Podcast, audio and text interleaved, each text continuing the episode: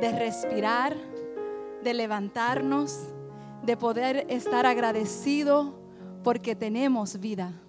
Si hay algo que podemos decirle al Señor es gracias porque estoy viviendo los mejores tiempos de mi vida.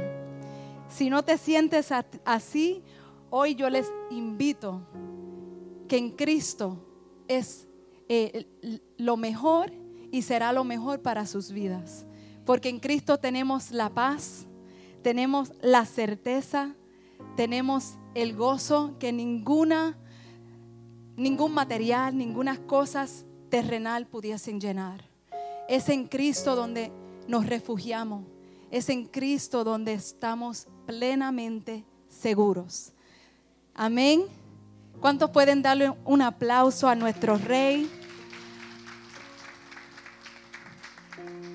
Nos sentimos gozosos porque, como dijo eh, el hermano Joer, el doctor Joer, cuando vemos nuestra niñez y nuestros jóvenes estar activos en las cosas y del Señor, pero no tan solo conocer del Señor, pero que ellos mismos anhelan a, tener una relación con el Señor.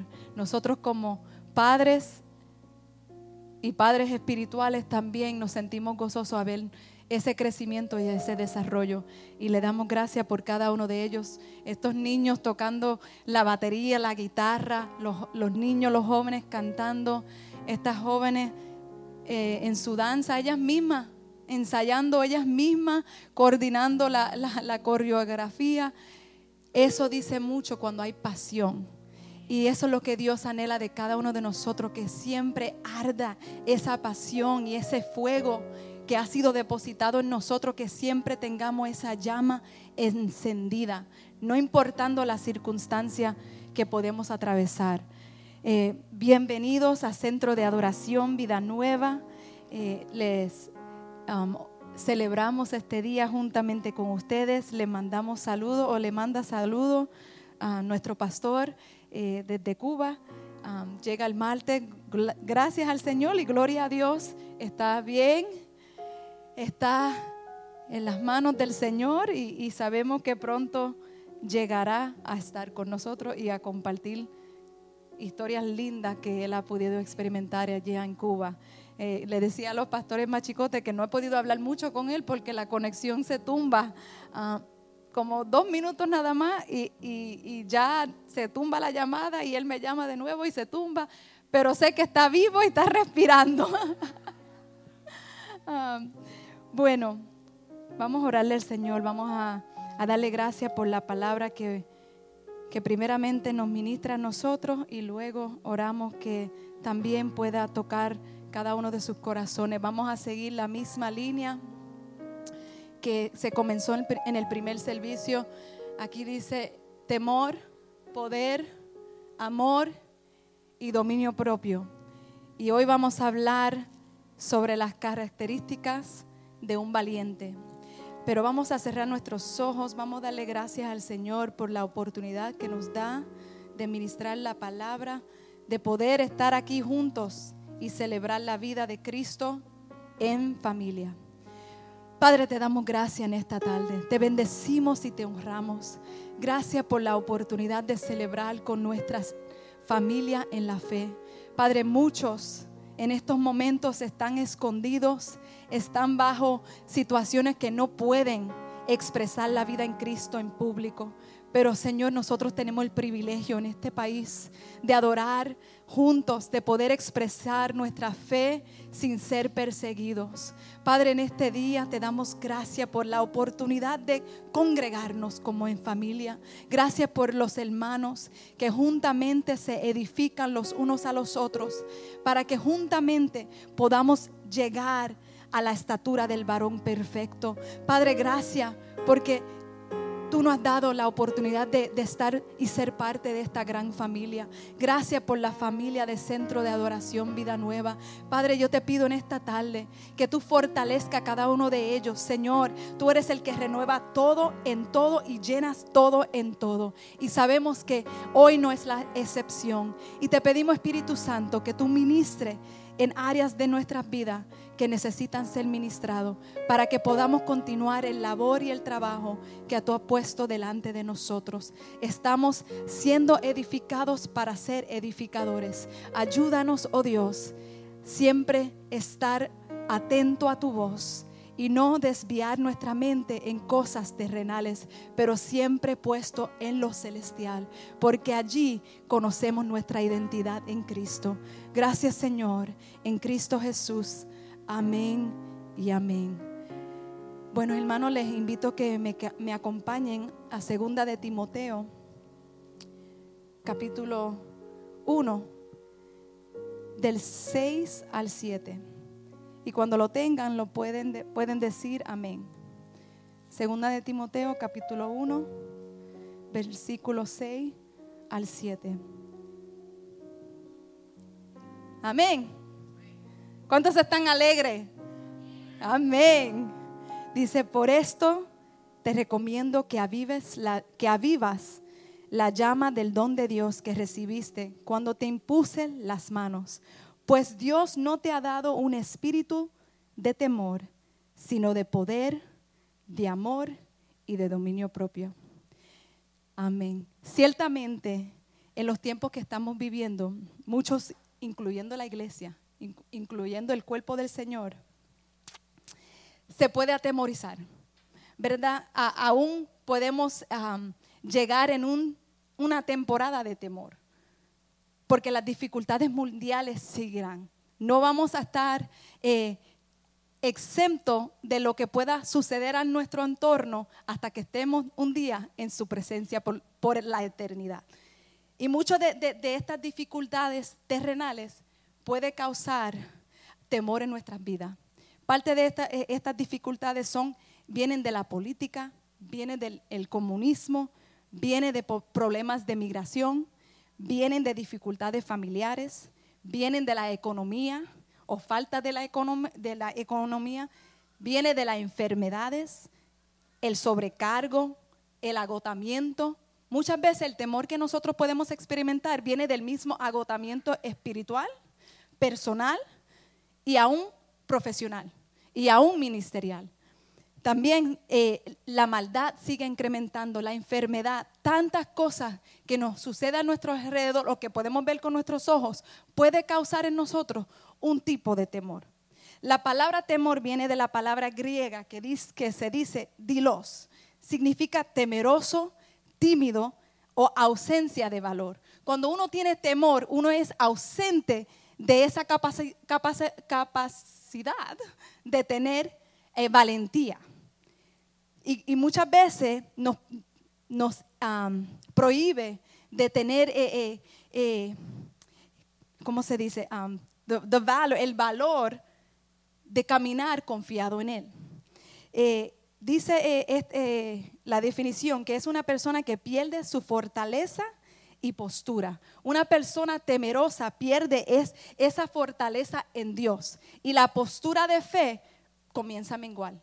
Porque la palabra nos dice que no debemos de tener un espíritu de temor. dice Pablo a Timoteo, no debes de tener un espíritu de temor, sino de poder, amor y dominio propio. Y muchas veces eh, esa persona que, que ejerza temor eh, no puede expresar su fe plenamente y, y, aún los principios que le gobiernan ya no, no están delante de ellos. Y tercero, pierden su, mentalidad de cuál es su posición en Cristo. Cuando tú tienes temor, ya tú no expresas la fe que te gobierna. Ya tú no vives bajo el gobierno del Señor, porque Dios dijo que nada será imposible para los que creen. Pero cuando viene el temor, eso es, eh, es un obstáculo para nosotros caminar en la verdad. Y después perdemos cuál es nuestra posición en Cristo. Porque la palabra dice que nuestra posición en Cristo nos da derecho legal a todo lo que nosotros deseamos en Él. Pero el temor es, es algo que nos limita. Si miramos en el Nuevo Testamento, el temor se ve, o el nuevo pacto, el temor es algo negativo. ¿Por qué? Porque nos quita de lo que Dios ya ha prometido. nos, nos lleva a un lugar donde ya nosotros dependemos de lo que nosotros vemos, dependemos de nuestras fuerzas, dependemos de lo que podemos hacer o no, no podemos hacer. Y ya el Señor no tiene eh, la autoridad para ejercer en tu vida. El temor es una limitación. Em, em, eh, es una palabra eh, negativa y también es lo contrario que cuando Pablo le dice, dice en en Filipenses 2.1, cuando se refiere a guardar la salvación con temor y temblor, es algo muy diferente de no debes de tener un espíritu de temor. Sí, tenemos que guardar nuestra, nuestra fe, nuestra certeza en el Señor con temor y temblor. Por eso se trata de celos, un temor de reverencia hacia Dios. Pero el temor que Pablo le está hablando a Timoteo es un temor que causa paralización, causa que uno se detenga en el camino. El apóstol Pablo se refiere a un temor que es necesario manejar bien. Si nosotros no manejamos el temor bien en el espíritu, podemos eh, no avanzar el reino de Dios, sino detenerlo. Porque el temor tiende a causar un stop, un parálisis en, en lo que es cumplir el propósito de Dios. Ciertamente el temor paraliza. Cuando miramos, estuve leyendo que el temor eh, es algo que no tan solo afecta tus emociones, también puede afectar tu estado físico. Pero antes que entré ahí, quería ah, decirle algo sobre el tigre. Eh, unos científicos estaban estudiando el tigre y el tigre tiene el poder de cuando él está mirando a su presa. El tigre, aún porque es tan lindo en, su naturaleza, ¿verdad? Un tigre es precioso cuando tú lo ves, pero muy de lejos, no lo queremos ver cerquita, pero de lejos, cuando el tigre mira a su presa, la presa instantáneamente se paraliza. Y dice que no tan solo es por el ruil del, tigre, el tigre tiene un ruil bien específico que también causa temor, pero también el tigre tiene unos sonidos que no se oyen en nuestro oído natural. Son unos sonidos fuertes en las atmósferas que causa que la presa se estanque. Y ahí es donde él toma ventaja para devorar todo lo que está delante de Él. Y muchas veces así es como nosotros nos enfrentamos delante del temor. Hay una situación, sea de enfermedad, sea de una prueba, sea de que Dios te está retando en una área que es bien difícil confrontar y escuchamos sutilmente o tal vez blanco y negro, escuchamos la voz, tienes, tú no puedes con esta situación. Escuchamos la voz de, tú no, tú no vas a poder sobrepasar esta circunstancia. Y rápido viene el temor. Y cuando el temor llega a nuestras vidas, ya no queremos ejercer la postura que ya fue que, ya nos fue dado a nosotros por herencia. El enemigo trata de usar circunstancias de temor en nuestras vidas para no avanzar el reino del Señor.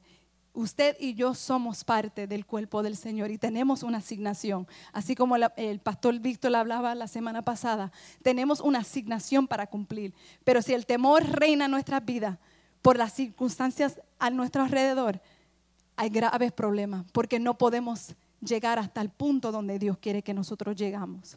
A través de las escrituras vemos personajes que acudieron el temor y no el poder de Dios.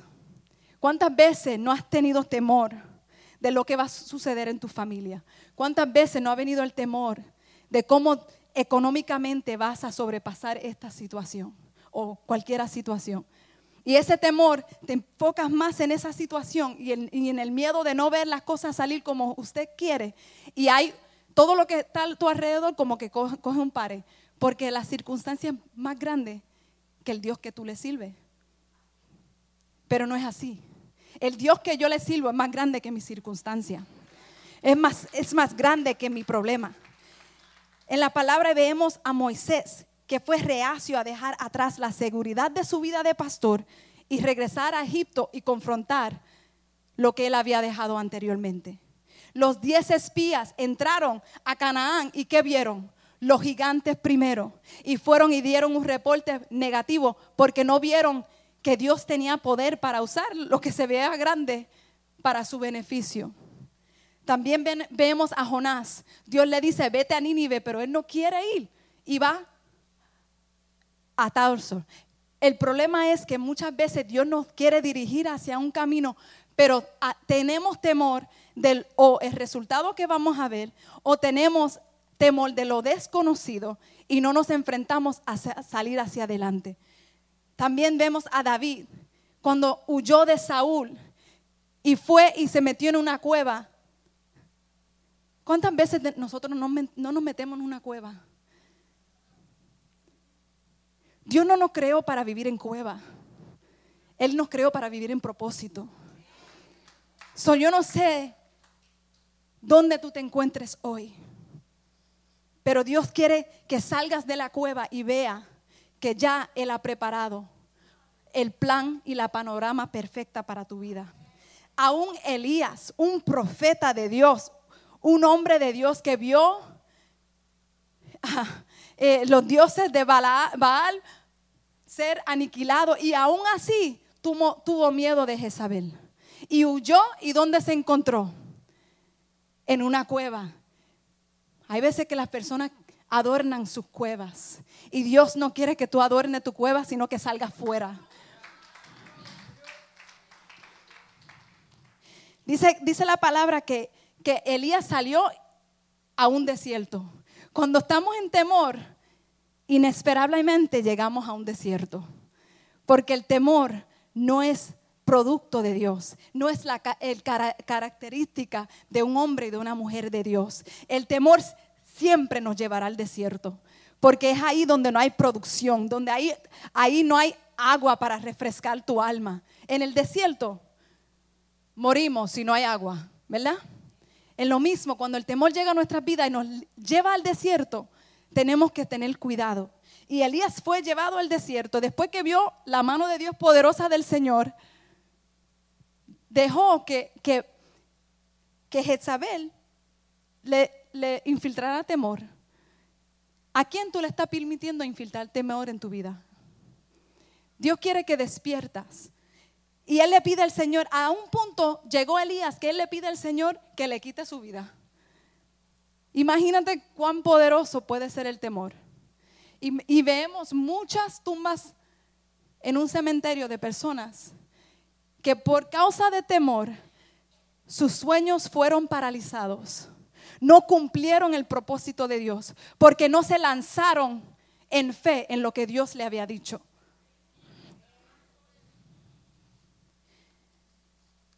Y finalmente, como les dije, terminó en una cueva. ¿Y qué le tuvo que decir Dios? Sal, ¿qué tú haces ahí? Eso no es tu entorno. No fuiste creado para una cueva, sino fuiste creado por mi propósito. Tengamos cuidado que cuando venga el temor a nuestras vidas, no hagamos como Elías y no nos llevemos a, llegar a un desierto y aún más a llenar, una cueva y no funcionar en lo que Dios nos ha llamado a hacer. Dios dice, despierta todo espíritu adormecido, porque es el tiempo perfecto que Dios ha creado para tu vida.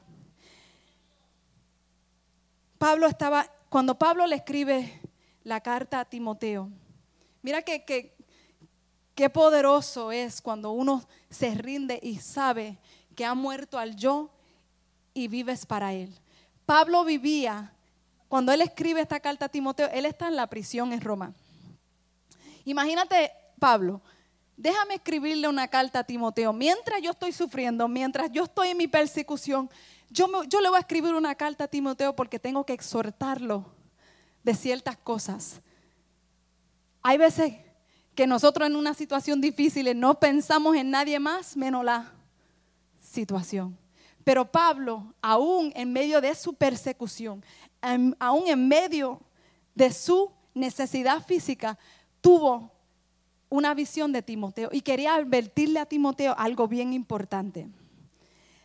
Pablo entendía muy bien que él estaba posicionado en lugares celestiales y que él poseía la mente de Cristo y por eso él no dejó que la situación en la prisión dictara su mensaje de aviso hacia Timoteo. Y vemos que en esos tiempos, cuando Pablo escribe esta carta, está gobernando el imperio de, Nerón. Y muchos se habían alejado de, de, Pablo, muchos habían negado la fe. Y Pablo está preocupado por Timoteo que no siga el mismo rumbo, porque eso es lo que pasa a veces. Alguien está enojado y nosotros seguimos esa ola. Alguien está frustrado y nosotros seguimos. Dios no nos ha llamado a ser seguidores solamente de Cristo. Él no nos ha llamado a seguir olas de este mundo, sino seguir la ola del Espíritu. Y en la ola del Espíritu hay perdón, hay, hay certeza que en Él todo lo podemos hacer. Y él, le quiere exhortar a Timoteo que él no vaya en esa misma rumba que está sucediendo. Y cuando miramos a Timoteo, Timoteo era un joven que aparentemente eh, era un joven criado por, una, por su abuela, por su, por su abuela Loida y, su abuela y la mamá Eunice, o los confundí los dos, Eunice y Loida, la abuela y la mamá. Y fue un joven que fue criado bajo una fe de estas mujeres. Pero aún así, Timoteo en su juventud padecía de temor. Y muchos dirán, ¿cómo tú sabes eso? En primera de Timoteo 5:23 Pablo le dice en, el primer, en la primera carta a Timoteo, no sigas bebiendo solo agua, también un poco de vino a causa de tu mal estómago y tus frecuentes enfermedades. Parece que Timoteo tenía problemas del temor, porque yo no sé de ti, cuando a mí me entra el temor, ¿dónde te afecta el temor? Aquí. Aún cuando yo predico, aquí es donde me afecta el temor. Es terrible ese, ese temor, cómo te coge esas tripas. Pues así yo pienso que esas mariposas, todo, así yo pienso que se encontraba Timoteo en medio de la persecución que le rodeaba. Dice que eh, Pablo le, comienza a decir en verso 6, por esto te recomiendo que avivas la llama del don de Dios que recibiste cuando te impuse las manos. Cuando miramos una llama que está a punto de, apagarse. ¿Qué vemos? Solamente un poquito de, rojo de fuego que está en las cenizas nada más. Y usualmente si tú estás eh, en, una fogata, ¿qué es la primera cosa que tú, haces? Comienza a darle a avivar.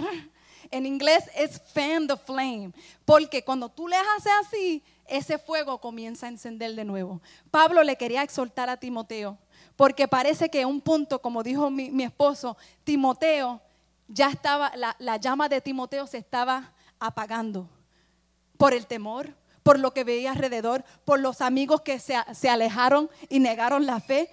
la llama de Timoteo estaba un poquito, y Pablo le dice, Timoteo, enfócate, mira lo que Dios ha dicho de ti. Comienza a avivar el fuego. No deje que las circunstancias te deje apagado. Porque lo que Dios quiere hacer a través de tu vida es poderoso. Timoteo, no tome en poco tu juventud, sino sé de ejemplo en conducta, en pureza. Dios quería a través de Pablo enviarle un aviso a Timoteo. Y hoy yo pienso que Dios nos quiere traer un aviso a nosotros. Porque estamos viviendo en unos tiempos donde eh, no vemos eh, un avivamiento poderoso, porque aún los hijos de Dios no hemos estancado en nuestros propios problemas, en nuestros propios temores, y no permitimos que Dios verdaderamente nos abra nuestros ojos de nuestro entendimiento para entender las profundidades y las riquezas de su gloria. Cuando entendemos su riqueza y su gloria, no hay nada que te pueda detener, no hay nada que te pueda paralizar, porque sabemos que estamos caminando sobre unas promesas que son eternas aún en medio de las dificultades. Timoteo tenía algo que le sucedía. Y eso es lo que el temor le quería decir. El temor tiene el poder de no tan solo jugar con nuestras emociones, sino físicamente nos puede hacer daño. Estuve estudiando que eh, el temor primero, detiene el propósito de Dios en nuestras vidas, pero también causa reacciones físicas en nuestro cuerpo. El cuerpo pasa por un proceso metabólico cuando los temores se apoderan de, nosotros. Primeramente, tu cuerpo entra en una etapa que se llama alarma. El temor crea una alarma en tu cuerpo. Comienzas eh, las hormonas de tu cuerpo a, sortar, a liberar. La enfermera me puede ayudar. Empieza a liberar cortisol, el cortisol, ¿verdad? Y comienza el, cuerpo a entrar en una etapa que se llama, estoy alarmado, hay, hay temor.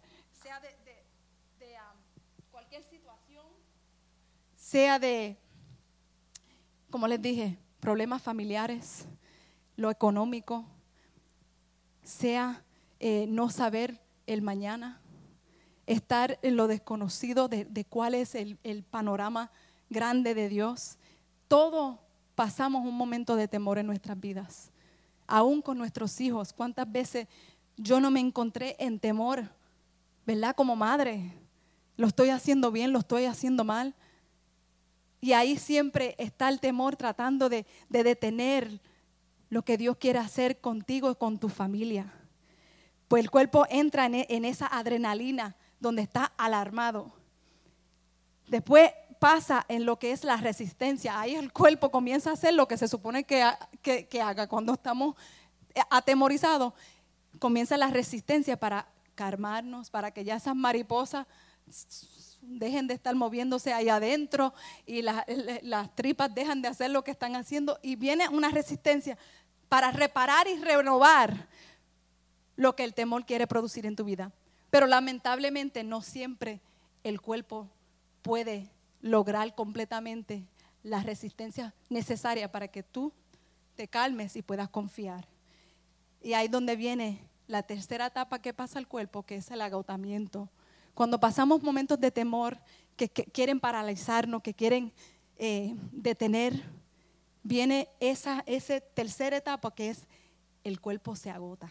Ahí es donde tú oyes las palabras estoy sobrecargado, I'm burnt out, ya no tengo fuerzas, porque mi temor no me permitió avanzar, me paralizó.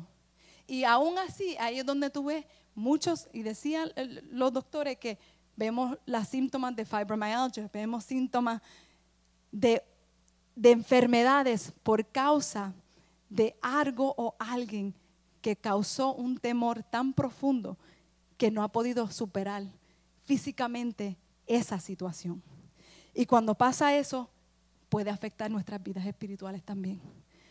Viene la amargura, temor hacia Dios, confusión, cuando tenemos temor de, lo desconocido. Podemos, eh, cuando hay una enfermedad grave en nuestra familia y no sabemos la, la solución, ¿qué sucede? Perdemos la confianza que Dios lo puede hacer. Pero tenemos que tener ojo y cuidado con esto, porque ahí es donde viene una palabra para censurar tu oído y decir Dios no es fiel. Dios es fiel. Ayer, hoy y por los siglos de los siglos. Hoy yo vengo a exhortar a, la congregación que Cristo habita en ti y el temor no tiene lugar en los hijos de Dios. Cristo mismo dijo, la paz os dejo, mi paz os doy, no como el mundo la das, yo la doy. No se turbe vuestro corazón ni tengan miedo. La paz de Cristo tiene poder para calmar toda circunstancia que podamos experimentar físicamente, externamente y espiritualmente. Romano 8:15 dice, pues no habéis recibido el espíritu de esclavitud para estar otra vez en temor, sino que has recibido el espíritu de adopción, por el cual clamamos, Abba Padre. No nos has dado un espíritu de esclavitud de vivir en temor, sino Cristo nos hizo libre y confiamos en su verdad y en sus promesas. Aleluya, gracias Señor. Segunda de Corintios 12:9 dice, pero Él me dijo, Bástate con mi gracia, pues mi poder se perfecciona en mis debilidades. Cuando tengo temor, pero las pongo en las manos del Señor, Él se perfecciona. Cuando tengo temor de no poder alcanzar lo que Él ha dicho, lo pongo en sus manos y Él me fortalece. Él me da la habilidad para seguir hacia adelante, aún en medio del desgasto, aún en medio de las circunstancias, porque mi Dios es fiel. Bástate en mi gracia, dice el Señor. Ahora Pablo le dice a Timoteo, aviva el fuego, aviva el fuego del don de Dios cuando yo te puse las manos. Pablo le quería recordar a Timoteo que aunque era joven, tenía una autoridad que él cargaba y él tenía que despertar y entender cuál era y le dice, te voy a dar, te voy a, quiero que tú manifieste, expresa y viva esta característica para que seas efectivo en el reino de Dios. Número uno, poder. Diga conmigo poder. Es la capacidad o la habilidad para dirigir o influenciar el comportamiento de otros. Cuando uno tiene poder, créalo o no, y lo sabemos, que el poder puede ser utilizado por, para bien y puede ser utilizado para mal. Y muchos que están aquí ah, lo han visto y lo han vivido en sus países cuando el poder llega a las manos de una persona equivocada. Puede ser desastre. Pero aquí Pablo sabe que Timoteo es un hombre de Dios.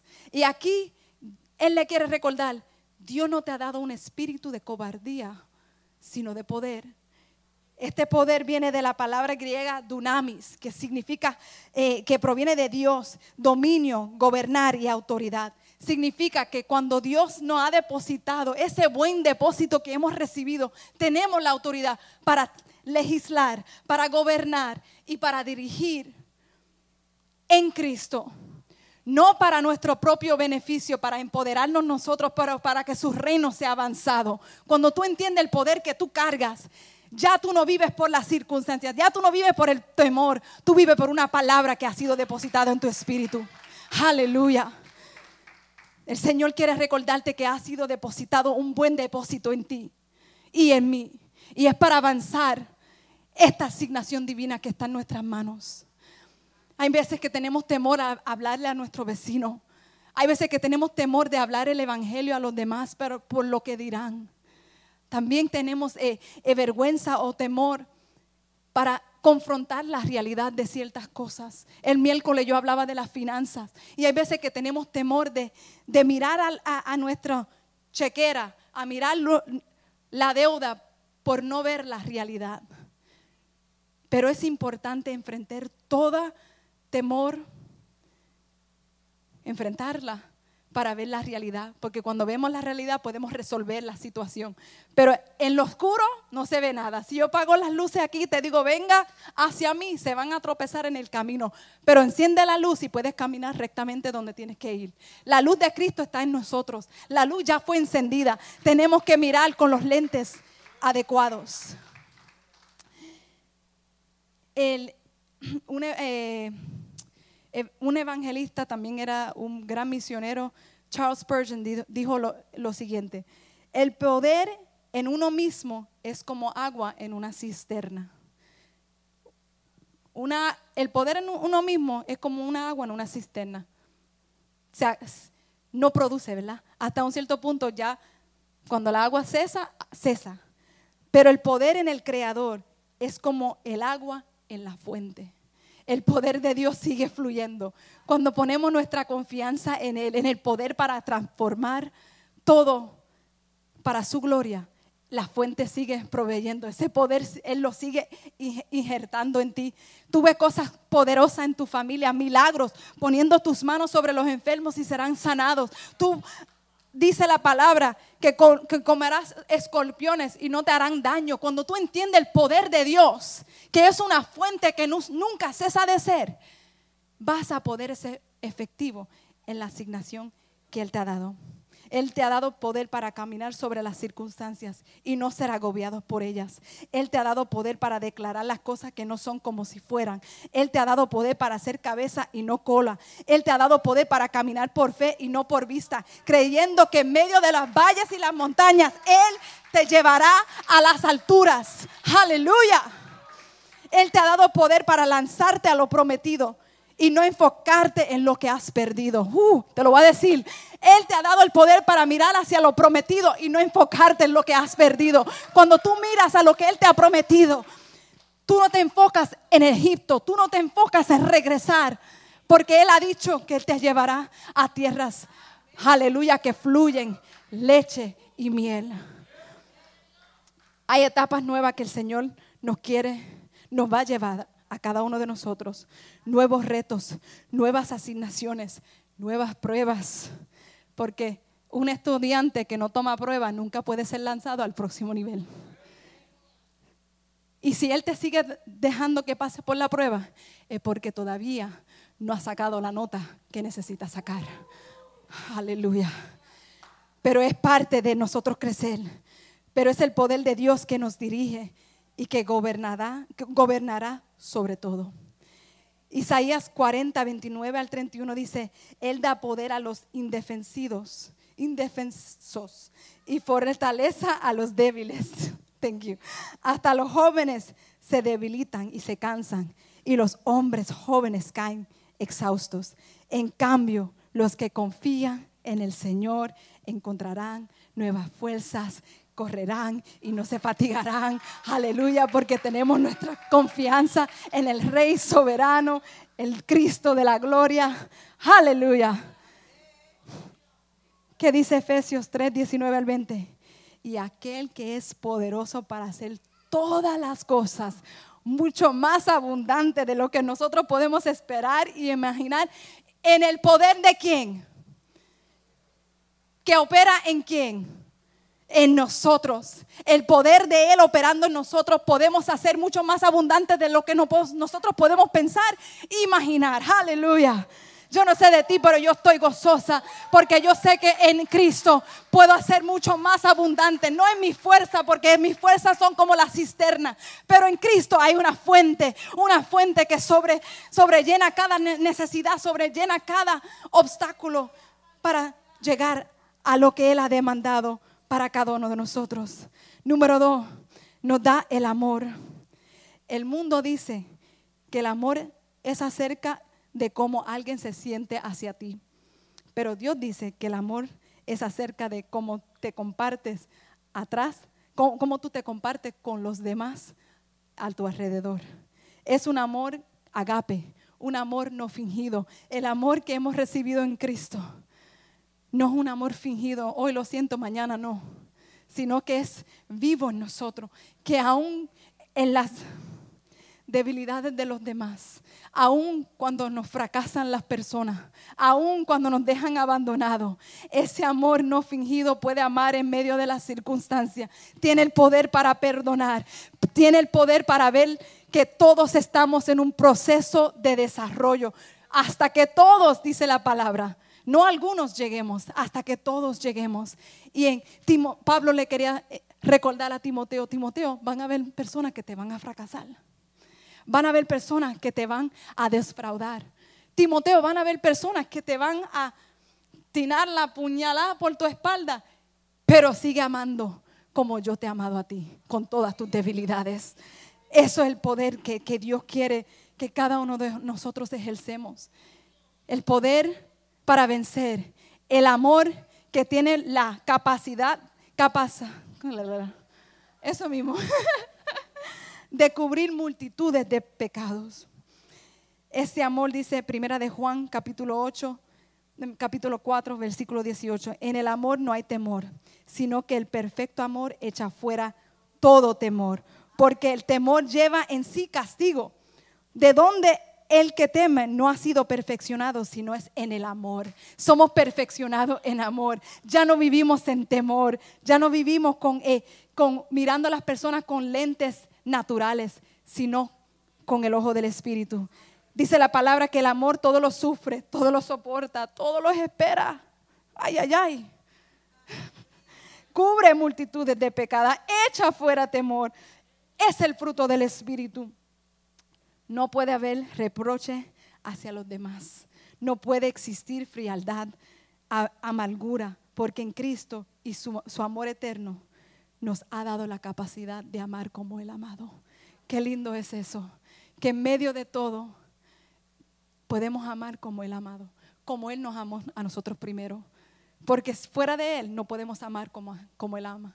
Pero en Él el amor es tan poderoso para causar un cambio poderoso en lo que nos rodean.